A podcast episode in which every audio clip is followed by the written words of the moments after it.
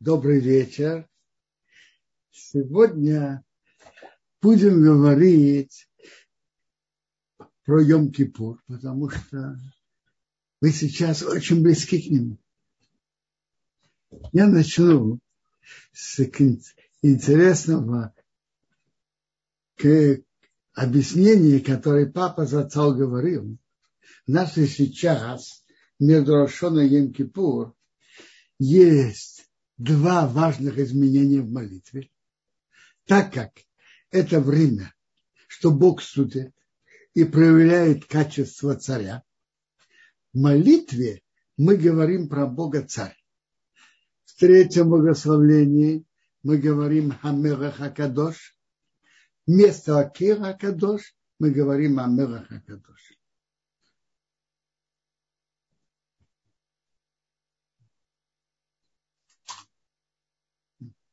И в благословлении про суд мы говорим Хамера Хамишпат. Царь суда. суда. То есть в это время появляется особенно качество царства Бога. Теперь на, в законе так, когда человек в третьем благословлении сказал, как обычно, Кира Кадош, Бог святой, а не сказал Амелаха Кадош, так он должен вернуться к началу молитвы. А если человек сказал Мелехо Огейвзака Мишпат, так как он упомянул слово царь Мелех, то он может продолжать дальше молиться. Если он может моментально исправить, сразу как он закончил Мерехоив Закау Мишпат, сказать моментально Мелеха Мишпот, то, что называется только Дибур, за время, кто говорят три слова, пусть это, это сделает. А если уже это время прошло, пусть продолжает дальше молиться. А, как я уже упомянул, в третьем благословении, если он сказал Акера Кадош, так и не успел исправить моментально, то когда Бибур в течение трех времени, что, что человек говорит три слова, то он должен начать молитву сначала. Теперь есть прибавки. Есть прибавка в первом втором благословении сначала, и прибавка в первом и втором, э, первом и втором благословении с конца. То есть предпоследнем и последнем. Есть прибавки. Первая прибавка гласит так. Зохрейну рехаим. Вспомни нас на жизнь. Мелехопет пахаим. Царь, который желает жизни. Вехосвейну запиши нас. Бесейфер хаим. В книгу жизни. Реманха хаим. Ради тебя Бог живой. Прежде всего, мы просим понемногу начинаем просить просто жизнь. Самое дорогое у нас это жизнь. Запиши нас в книгу жизни. Затем, предпоследнее благословление, мы уже расширяем нашу просьбу и говорим,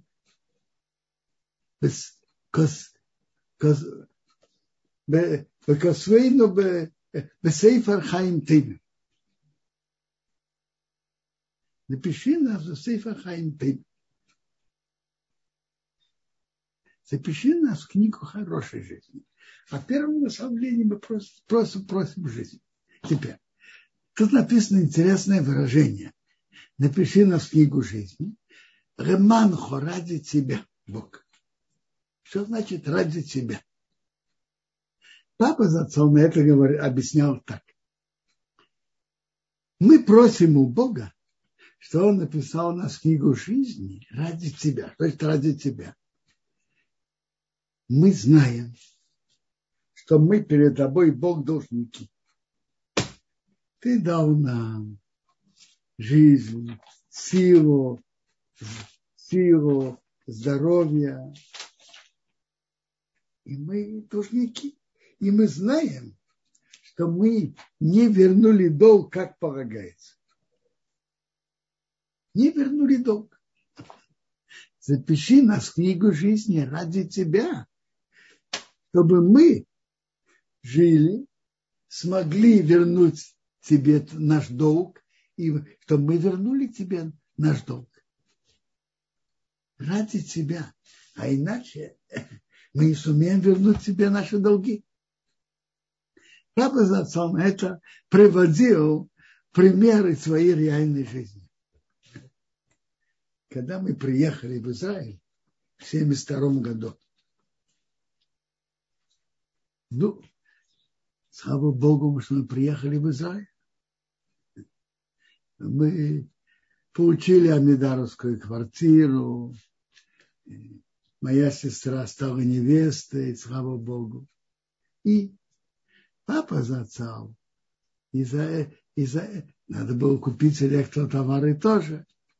Э, за нашу квартиру там было указано, была, было право, если заплатишь столько-то, 20, по-моему, больше 20 тысяч лет в первый, первом году, остальное будет уже машкант.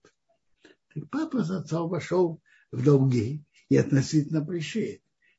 Когда мы жили в Советском Союзе, папа за отцом старался не входить в долги. Э, как-то э, было одно, что особенная ситуация, что он вошел, а так остался не входить. Тут он вошел в большие долги. Так он начал размышлять первого Шишона. А что думают про меня другие люди? Вот, например, те люди, которым я должен деньги. Что они хотят? Чтобы я жил и здравствовал или наоборот. А? Им более выгодно, чтобы я жил. Более выгодно. Так, есть большая надежда, что я верну долги. А иначе иди знай, что, что будет с долгами. Что они желают мне в этом наступающем году? Что Бог, чтобы мне записал? Что я был здоровым? Или, не дай Бог, больным или парализованным? Они лично заинтересованы, чтобы я был здоровым и мог активно действовать и мог и смог вернуть долги.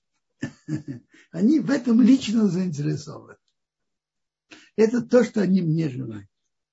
Так то же самое папа Зацау объяснял, запиши нас книгу жизни ради тебя, чтобы мы могли тебе служить и могли вернуть тебе наши долги.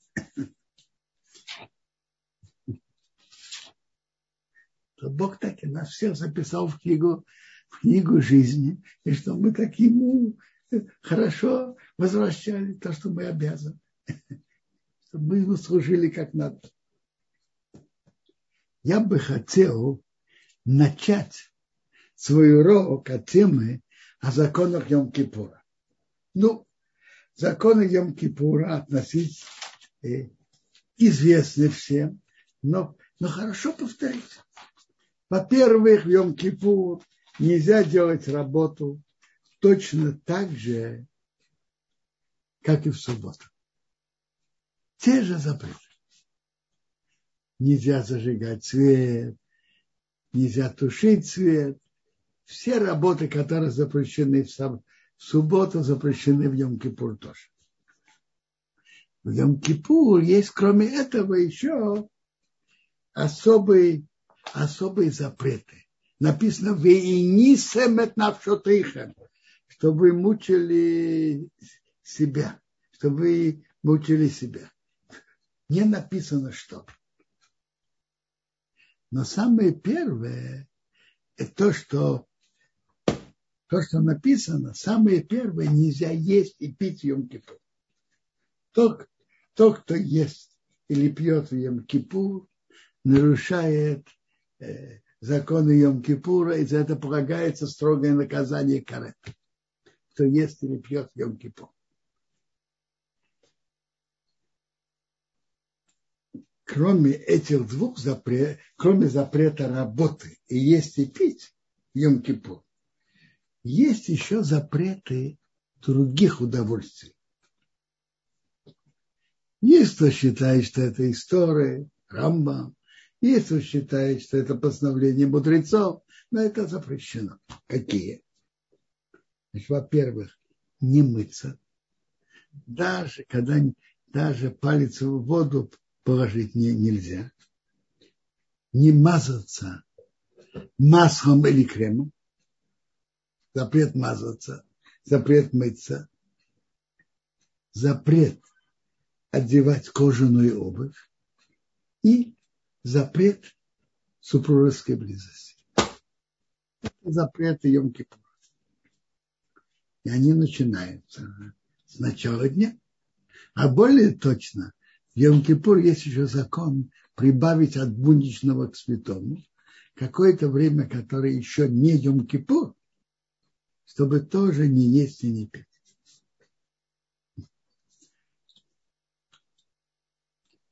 Это Йом-Кипур, то есть есть запреты работы, есть запреты есть и пить, есть другие запреты, э, мыться. Теперь, когда человека рука испачкалась, можно, можно мыться. Он, он моется не для удовольствия. Он моется, чтобы убрать грязь. Когда люди, когда после того, как мы встаем со сна, и то мы моем руки, то, что называется неговаса, мы моем. Мы моем три раза, как обычно.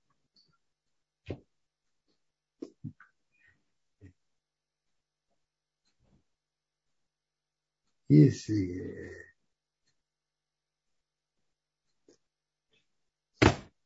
то, что запрет мыться для удовольствия, а мыться, снять грязь, или мыться, когда мы встаем э, после ночного сна, э, это не входит в этот запрет. Мы не моем для удовольствия, мы моем по другой причине. Я надеюсь, что, что все слушатели, слава Богу, могут поститься. Может быть. А, и, и теперь, кому можно, при, каким больным, беременным, роженицам разрешено прерывать пост, а каким нет? Если пост просто создает неприятно, нелегко страдания то все равно пост надо соблюдать. Если пост создает больному опасность или сомнение опасности для жизни, тогда можно прерывать пост. Есть разные больные, которым из-за состояния здоровья нельзя полностью поститься.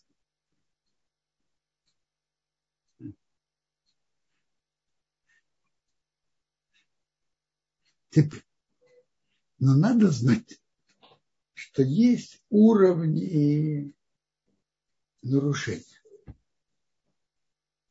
Есть уровень нарушения целого шиюра, целого количества, и есть уровень нарушения походника шиюр, меньше, меньше шиюра, меньше определенного размера. Запрет есть и тут, и тут. И в этом случае, и в этом случае и запрет самой Торы. Но строгий запрет, а когда он е, ест или пьет меньше определенного размера, запрет, э, запрет легче.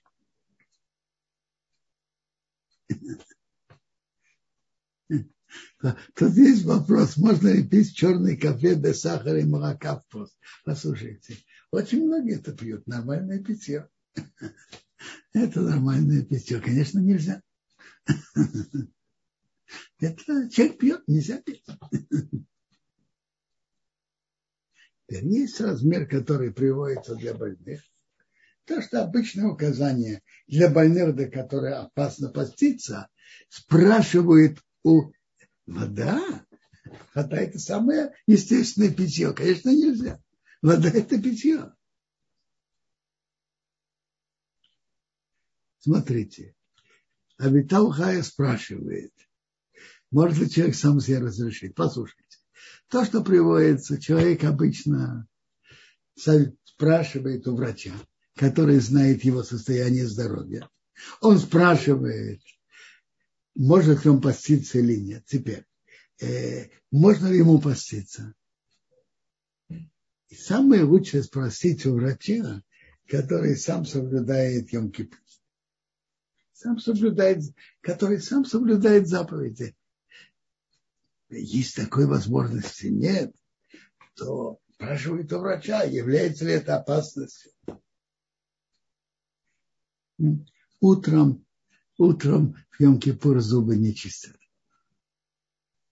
Утром, у, утром в Йом-Кипур зубы не чистят. Теперь спрашивает у врача, э, норм, хорошо и же очень важно спросить у врача, который сам соблюдает заповеди.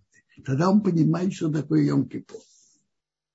Если нет такой возможности, приходится полагаться и на врача, который не соблюдает. Хотя мы же, мы же не знаем, э, как он, насколько серьезны его слова, но ставить человека в опасность мы тоже не можем. Конечно, если есть возможность, надо постараться спросить у врача, который сам соблюдает. Зачем спрашивает у? Теперь, обычно, обычно, теперь у врача надо спросить, во-первых, есть ли опасность здесь он будет поститься, это раз. Но если второй вопрос, сколько ему нужно пить или есть, чтобы не было опасности. Впрочем, для большинства больных, сердечников, э, других больных, слабых, для большинства больных самое важное – это питье. Не так еда, как питье. Люди думают, что основное – это еда, а основная опасность – это питье. Это, наверное, уже известно. Это известное дело. С питьем и без едой обычный нормальный человек может жить несколько недель, когда он пьет только воду.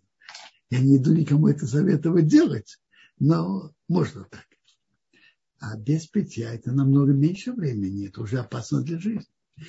Питье более важно для организма. Но тому, кому теперь надо спросить у врача, сколько человеку надо есть и сколько пить. Вот возьмем реальное, реально. Моя супруга, у меня была и есть проблема с почками. Недостаточность почек. Я спросил у врача,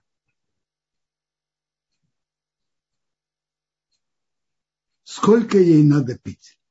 Йом-Кипур. Может быть, может быть литр. Нефролог, это уже прошли годы. Нефролог мне сказал, пить литр для нее. Это называется поститься. Она должна пить два литра. Так я получил указание, сколько ей надо пить. Теперь, а каким образом пить?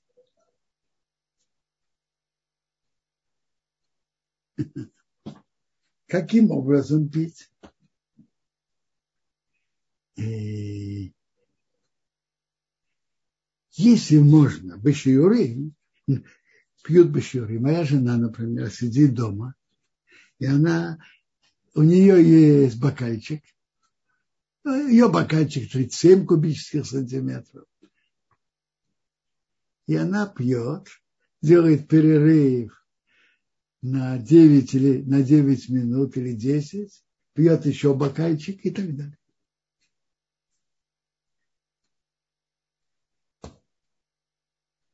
Есть больные, больные почками, самое важное для них питье. Для сердечников самое важное питье. Моя жена только пьет, если ей нет необходимости есть. Я вспоминаю, после операции, которую папа прошел, через месяц был Йом-Кипур. Это уже история э, 29 лет назад. Я был утром у профессора Готесмана с папой. Спросить, что надо делать. Он посмотрел, сделал кардиограмму и сказал, что он должен пить. Все-таки для уверенности я зашел к Равлияш, его зацал, спросил, и он сказал, он сказал, что да, и он, и он пил по А были годы, последние годы папы зацал, в Еп... накануне Йом-Кипур или раньше, мы бы нас, нам делали э, э, нас принимал профессор Дан Цивони в Шары Цедек, сердечник, делал папе кардиограмму и давал четкие указания, сколько надо есть и сколько надо пить. И сколько надо пить, основное пить. И он сказал, еще что-то есть. Я не помню уже, кефир, молоко.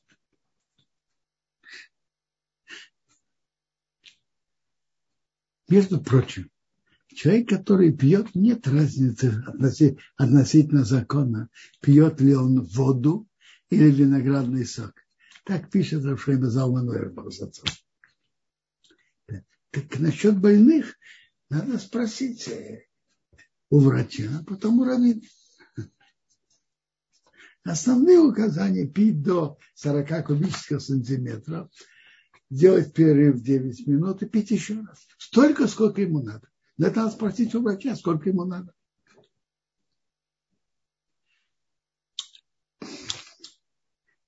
Есть интересный вопрос. Если врач скажет больному так, если ты будешь дома с кондиционером и не пойдешь в Бейкнесет, будешь даже лежать в постели и молиться, ты сможешь пройти пост. Если пойдешь в Бейкнесет, тебе надо будет пить. Что предпочесть? Поски считают, что надо в таком случае быть дома и поститься.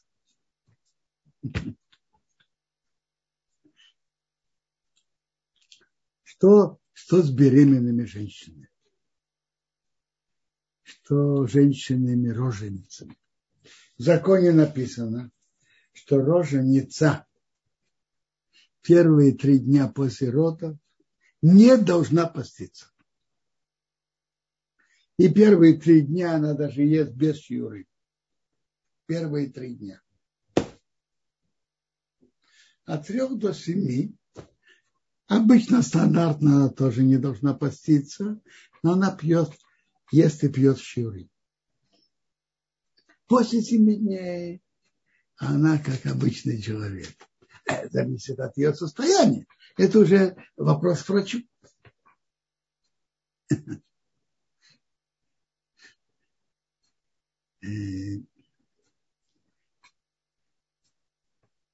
Теперь.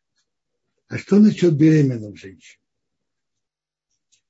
Насчет беременных женщин, то, что написано в Шуханару, беременная женщина должна поститься. Есть особые ситуации, особые слабость беременности, кровотечение и так далее. Надо посоветоваться с врачом. Обычно стандартно женщина должна, э, беременная должна поститься. Бывает иногда ситуация, что беременная, у которой есть еще дети, маленькие дети дома, если она будет с ними крутиться, может быть, даже должна будет прерывать пост. Кто-то должен ей в этом помочь. Кто-то из родственников, какая-то какая девушка, а если некого попросить, то даже пусть муж часть времени будет дома и поможет. Это лучше, чем чтобы она пребывала должна была прервать пост. Пусть нам лучше поможет с детьми, чем что она, чтобы она прервала пост. Ну, по, по этой теме есть вопросы, пожалуйста.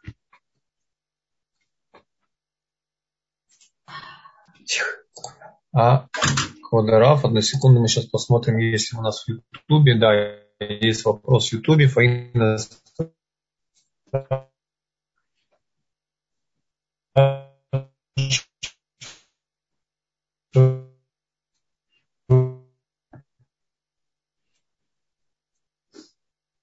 Я только хочу прибавить. Я говорил, сколько можно... Квадраф, я был... Да, да. Я только закончу то, что я забыл сказать. Тому, кому нужно пить, принятая норма до 40 кубических сантиметров и ждать, сделать перерыв 9 минут. Такая, такое, так обычно говорят. Так, обычные указания. А есть до 30 кубических сантиметров и, и ждать 9 минут перерыв. И делать 9 минут перерыв. И потом есть столько, сколько надо для организма. Еще раз, жидкости пить до 40 кубических сантиметров с перерывами в 9 минут, а есть до 30 кубических сантиметров еды и перерывом 9 минут. Столько, сколько надо по указаниям врача. Да, если есть вопросы, пожалуйста. А, Раф, меня хорошо слышно? Да. Да. да. Э, по поводу, э, э, у меня была связь, перебивалась, поэтому я не слышал. Вы ответили на вопрос про чистку зубов? Про чистку зубов. Чистить зубы в Йом-Кипур не чистят. Да, спасибо. И еще посмотрим сейчас здесь в Ютубе. Нет, пока нет больше по теме вопросов. Нету вопросов. Я буду продолжать. Но я хочу просто сказать еще раз. Э, беременные женщины стандартно могут поститься, и они, есть исключения, э, у которых э, сложная беременность и так далее. Это уже надо посоветоваться с врачом. А так беременная же, и если ей трудно поститься, потому что она занимается маленькими детьми, Э, то пусть кто-то ей поможет. Э, если нужно, то пусть муж какое-то время останется дома и поможет. Да, был вопрос на экране, кушать только после выхода звезд. Конечно, Йом-Кипур выходит с выходом звезд, точно так же, как Шаббат. Но надо знать, что надо еще сделать Авдом. Теперь, э, э, Насчет больных я повторяю. Надо посоветоваться с врачом. И потом спросить Равину, как, как он считает, как делать. Теперь, женщина первые, роженица первые три дня после родов не должна поститься. И она ест без шьюры. От трех до семи она обычно стандартно тоже не должна поститься и ест шьюры. После семи обычно она уже может поститься. Дальше это уже вопрос, как она себя чувствует. И это вопрос к врачу. Я уже повторил, что насчет больного надо постараться спросить врача, который сам соблюдает заповедь. В случае, когда такого нет, то, как говорится, в таком положении мы э, слышим слова да, врача, который сам не соблюдает, или который не, или не еврей, создает у нас сомнения. И за сомнение пикуах нефеш, опасный для жизни, и, и надо его слушать.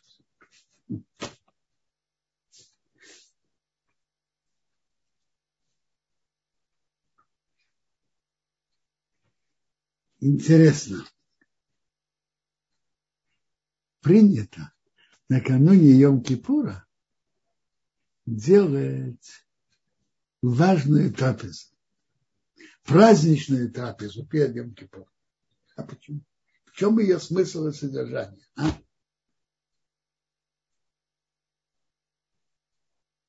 Рабыну Йона в своей книге Шары Чубы дает три ответа. Есть такие нарушения, если человек нарушил запрет Торы, на который написано лад, запрет, Тора запретила, он нарушил. Так если человек делает чуву, то ему его, его грехи как бы подвешиваются, а полное прощение приходит с Йом-Кипур. Йом-Кипур – это день, имеющий особую силу прощения. Так мы делаем трапезу перед Йом-Кипуром, мы проявляем радость, что приходит день прощения, и мы проявляем, и мы радуемся, что мы избавляемся от наших грехов. Есть такие грехи, которые Йом-Кипур а заканчивает их прощение. И мы этому радуемся. Мы радуемся избавиться от наших грехов. Это наша радость. А раз мы радуемся, мы делаем торжественную, праздничную трапезу накануне Йом-Кипур. Второе объяснение говорит Рабыну Йона. Мы делаем трапезу. Когда мы делаем, выполняем заповедь, то очень хорошо делать это с радостью и торжественно, с радостью. Мы имеем такой великий день, Йом-Кипур. Надо было бы в нем сделать трапезу. Но в Йом-Кипур нельзя ставить трапезу. Нельзя ставить стол, потому что это день поста. Так поэтому мы это восполняем накануне. Когда мы делаем заповедь с радостью, это наиболее высокий уровень. Но в сам Йом-Кипур мы не, не можем ставить трапез, накрывать стол. Так мы накрываем стол и, и садимся за, за торжественную праздничную трапезу накануне Йом-Кипура. Ну и третье объяснение говорит Рабейну Йона, чтобы мы едим хорошо перед Йом-Кипуром, что у нас были силы, силы поститься и силы сосредоточиться, продумать наши действия, сделать самоанализ, подумать, как исправить, как исправить наши как исправить нарушения. И подумать, как исправить. И сделать план на наши действия в следующем году, как вести себя по Торе. Для этого нужна, нужны силы сосредоточенности. Поэтому мы накрываем стол и, и, и едим праздничную трапезу. У нас были потом силы поститься и продумывать, и делать самоанализ, и решить, что и как делать.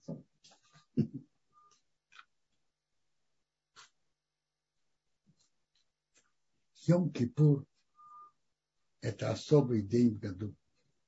И он имеет особую силу прощения. Это мы уже говорили в начале нашего урока. И это подарок, подарок Бога еврейскому народу. Что, как написано, это Ем Кипурим Илоахем, это день прощения, простить на вас перед Богом вашим Богом. Йом Кипур имеет особую силу прощения, особую святость. Интересно, еврейскому народу очень Йом-Кипур занимает особое место. Есть евреи, которые шаббат, к сожалению, не знают и не выполняют, но в Йом-Кипур они постятся, соблюдают, молятся.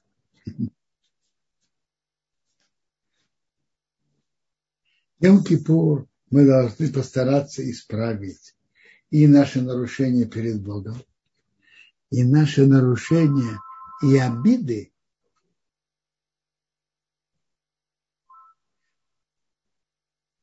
и обиды перед другими людьми.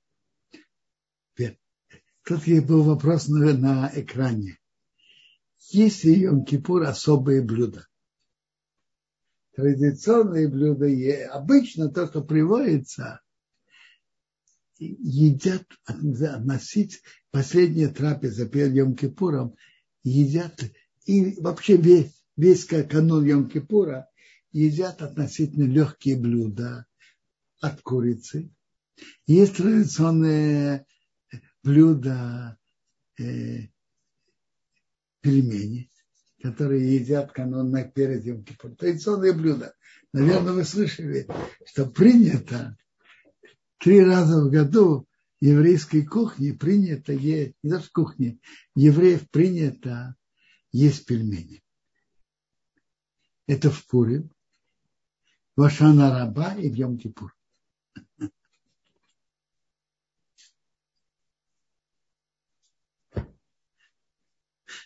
Перескажу вам друж от моей сестры Рабанит Хавы.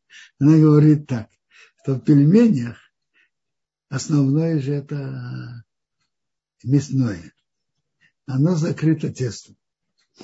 Эти три дня, они очень велики. Но самое важное в них, важное в них закрыто.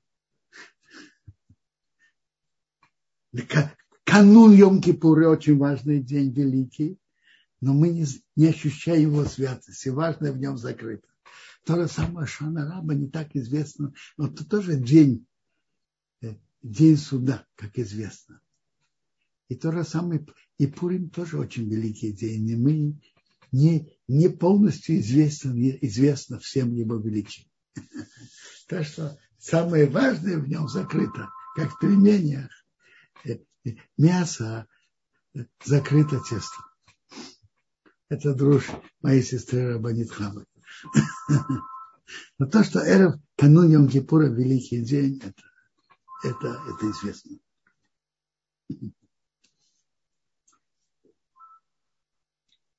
Перед Йом Кипуром мы стараемся исправить наши нарушения и перед Богом, и перед другими людьми.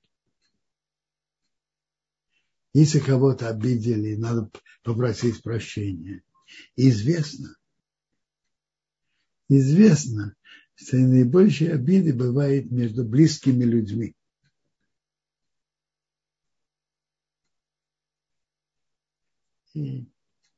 Перед родителями, если чем-то, не дай Бог, их обидели, и вообще-то всегда вести себя достойно относительно родителей непросто.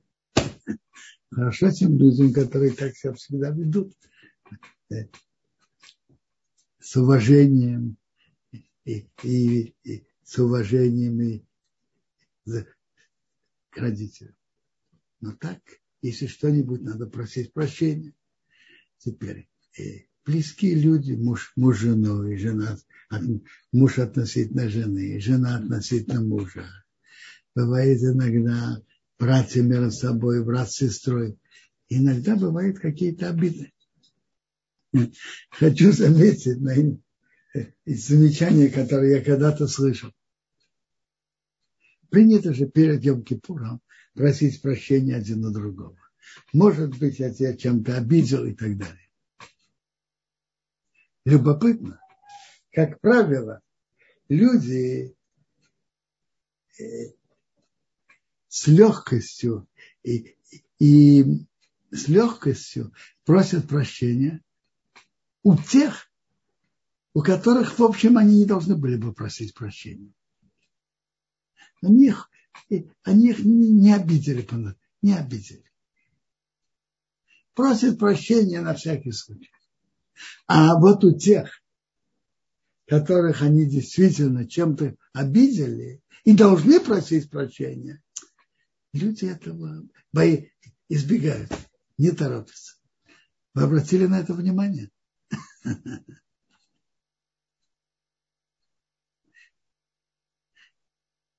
Надо в первую очередь обратить внимание на тех, которые мы, может быть, действительно обидели, и просить у них прощения. Бывает денежная обида, бывает личная обида. Надо действительно продумать, кого мы, может быть, когда-то обидели, и просить прощения. Если кто-то у тебя просит прощения, э, надо ему простить. Йом-Кипур, когда весь еврейский народ едит, и один прощает другого, это, это очень, великий, очень велико перед Богом. В первую очередь должны просить прощения те люди, которые, может быть, действительно обидели другого. В основном это наиболее люди, которые имеют близкий контакт.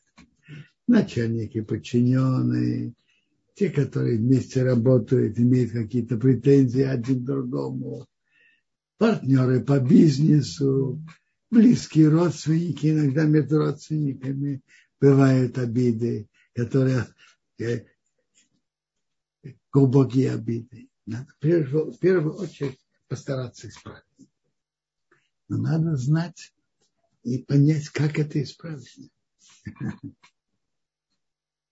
Просто просить прощения хорошо, но надо постараться как-то сделать тому, кому мы обидели добро, чтобы он почувствовал приятность к тебе, и чтобы ему было лег, легче тебя, тебе просить.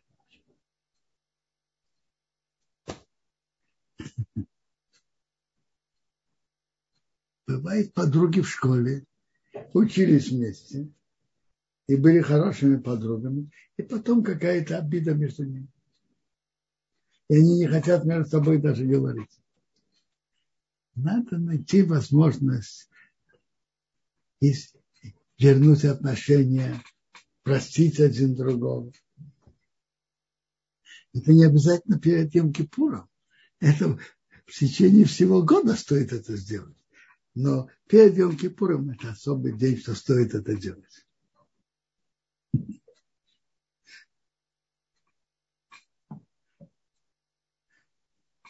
Ну, есть какие-то вопросы по теме поста, по теме прощения, по теме чувы. Пожалуйста. А, друзья, пожалуйста, если уже о, есть поднятая рука, спасибо, что Ирена включаем микрофон. Пожалуйста, можете говорить. Здравствуйте, уважаемый Раф, спасибо большое за урок. У меня два вопроса. Например, какой-то человек, извиняюсь, какой-то человек считает, что я его обидела, а я считаю, что он меня обидел. И говорили об этом, и не можем прийти к какому-то а, решению. Я в душе считаю, что меня обидели, а этот человек считает, что я его обидела. Я попросила прощения, хотя я не знаю, вот такой первый вопрос.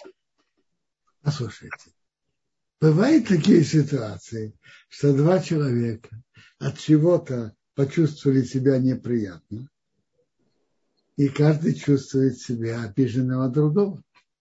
Может быть такая ситуация, но я не знаю. Нужно ли так уж исследовать, что было?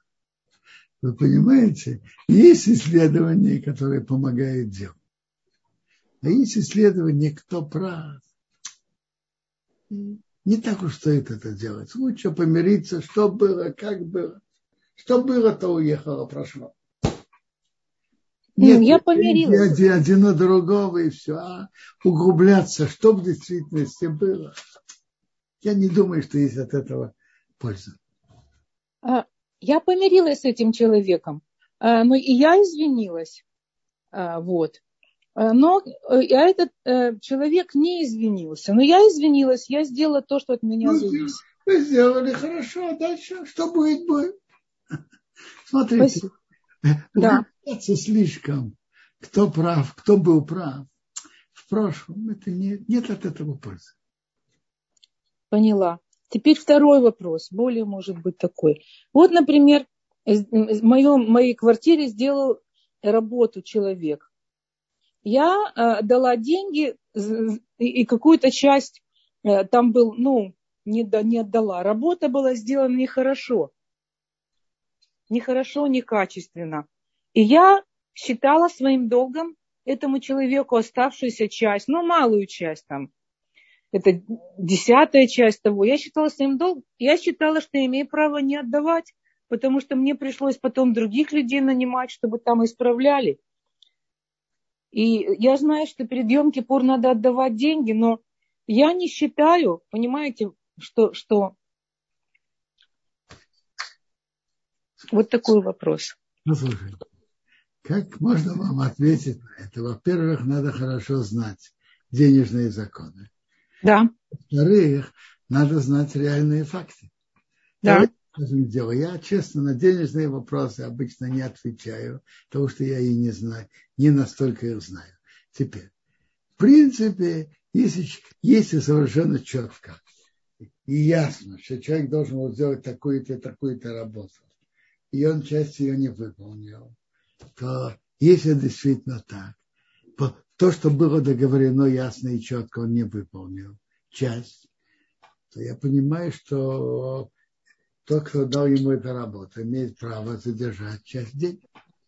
Если это так, то, то так. Смотрите, прежде всего надо знать какой-то денежный закон. Если кто-то не платит другому то, что ему полагается, то тогда он должен и просить прощения, вернуть деньги. Первый вопрос, вы должны ему деньги или нет? Если действительно часть работы не сделана, то какую-то часть денег можно задержать, если действительно такая договоренность, такие факты. А что у вас? Я же, я же не могу ничего говорить, я не знаю. Я понимаю, но я... Самый, я первый, самый первый вопрос, какая тут, что выходит из ваших денежных договоренностей и реальных фактов, что он делал. Это самый первый вопрос. Вы должны ему деньги или нет? Я поняла. Я эти деньги в любом случае отдала на пожертвование. Я решила. Так решила. Я их отдала на пожертвование. Сразу. Какие вопросы еще? Большое-большое спасибо. Шаната вам и тука. Есть еще вопросы? А, спасибо, Квадарав. Да, есть еще вопрос. Я вижу, Сергей, пожалуйста, включаем вам звук. Да, добрый день. А, у меня, у меня следующий вопрос. А, ну, я не еврей, и вот э, э, я соблюдаю семь законов. И у меня вопрос такой вот. Роша Шана является ну, общим праздником для всех и евреев, и неевреев. Mm-hmm. А Йом Кипур это только э, отношение имеет, ну, это еврейский именно праздник, или же он тоже имеет mm-hmm. другим народам отношение? То, что написано в Торе, читается, э, что это день прощения как бы еврейского народа, так я понимаю.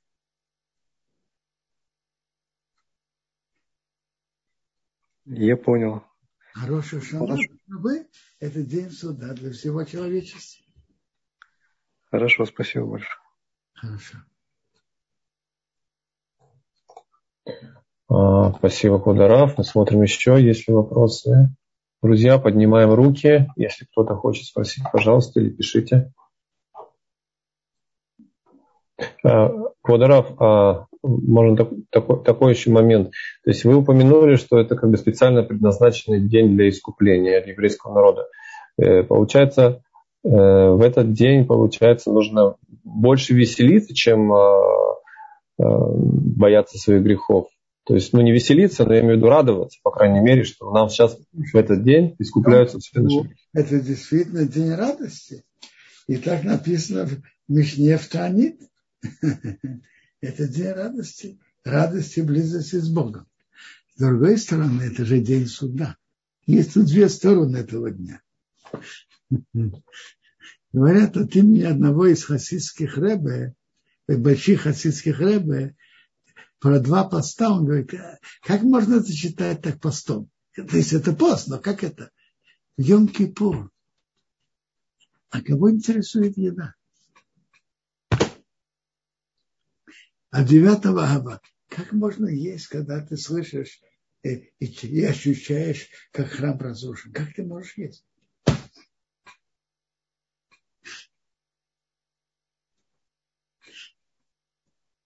Конечно, Йом-Кипур – это день радости, но вместе с тем это день суда. И день, особый день прощения грехов. Конечно, мы радуемся.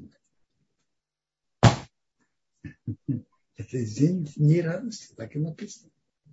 9 ава – это день траура, а Йом-Кипур – это день радости, конечно. А есть какое-то отличие? Близости с Богом, радости прощения грехов, день радости. А есть отличие между судом Рошашана и судом Йом-Кипур, или это продолжение суда в Рошашана? Есть разница. Но как это понять, это надо понять глубину. Рамбам выражается так.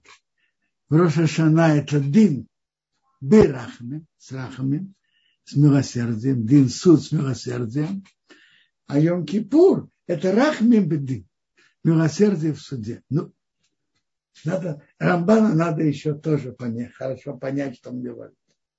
Ну принято говорить, что Йом-Кипур есть больше, больше милости, чем Рошашана.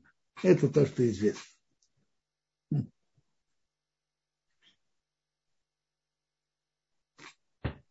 Ну, Квадрав, а, пока у нас еще есть э, несколько минут, но вопросов пока нет. Я надеюсь, что еще люди будут спрашивать, еще есть возможность. Смотрите, отношения между людьми очень важны. И кто кого должен просить прощения? Ну, прощения, чтобы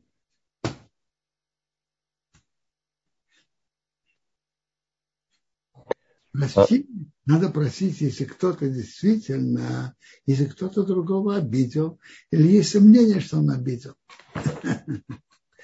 Известна, известная история про Шлома Золман Ойербаха Зацал, который жил своей женой больше 50 лет.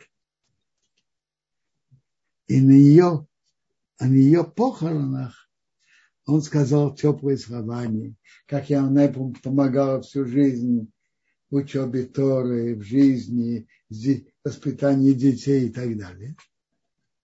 И закончил. Принято просить прощения, но мне кажется, что мне не надо у нее просить прощения, потому что я никогда не обидел. Но, но это, на это мог сказать Равшема Залмен, который был очень осторожен, и мог сказать про себя, что было за более 50 лет совместной жизни. Это только он мог так сказать. Между прочим, потом на какой-то один случай он подумал, вспомнил, просил прощения. Но так быть уверенным. Между прочим, Эпшем Залма совсем не, не боялся просить прощения. Я встречал его учеников, он не раз просил прощения у людей, если он чем-то обидел. Но тут он просто чувствовал, что он не, не обидел. Потому что спрашивали, как это? У вас все время было то же самое мнение? Нет. Но мы же, я жил по Шухонаруху без обид, спокойно. Да. Но большинство людей, я думаю, не только большинство, подавляющее большинство про себя это сказать не могут. Муж у жены, жена у мужа. Бывает иногда что-то делает, обижает один другого, оскорбляет, самые разные. Бывает накалы, вспыхивает и так далее. Это обычная стандартная ситуация, к сожалению. Не то, что к сожалению, так, так обычно. Шлейма Залма в этом был особый. Но большинство людей обычно у самых близких бывает, обид, бывает обиды. И есть за что просить прощения. Спасибо большое, Квадарав. Тут был еще вопрос по поводу Бнейнох. А могут ли Бнейнох поститься в Йом-Кипур? То есть... Смотрите, могут, запрета же нету. Но сказать, есть ли в этом особый смысл, я не знаю. Я просто не знаю. Интересно. Известно, что Суккот имеет какое-то особое отношение к Бнейнох. Это известно. Приводится у пророка, что они, чтобы народы будут приходить, праздновать в Иерусалиме Суккот. Про Кипр я не Водора, спасибо. Есть еще поднятая рука. Тамара, Миша, пожалуйста, включен звук. Можете спрашивать.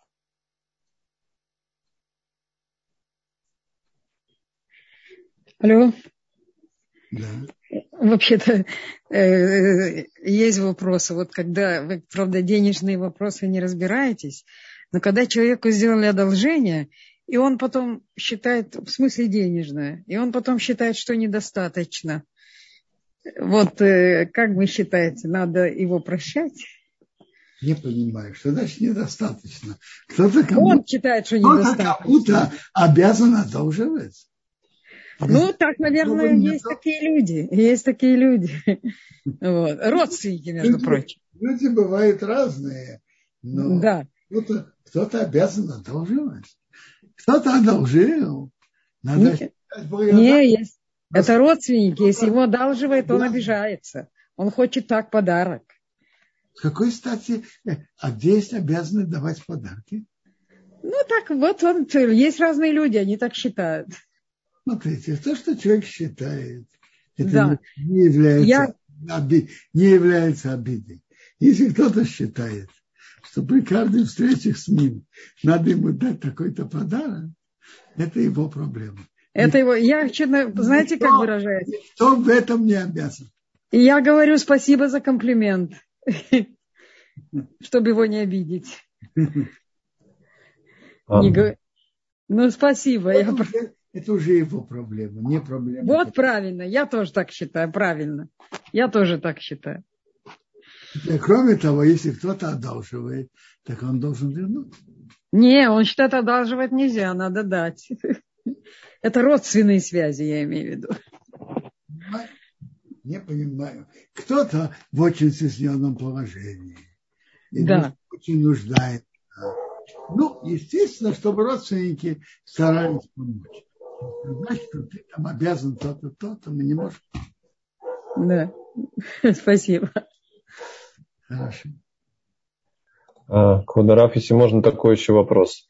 Если, если э, был нанесен ущерб, и человек пытался его восполнить финансово, но тот, кто потерпел ущерб, он сказал, что нет, не нужно э, восполнять, я от тебя ничего не возьму, но при этом перестал здороваться. И несмотря на попытки, он, к сожалению, человек не здоровается. А нужно ли просить у него прощения за это?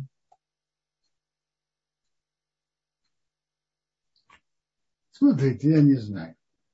Хочет он принимать деньги или нет, это, как говорится, его дело. Но одно из двух, принимай или не принимай. Но почему остаться в обиде? С какой стати?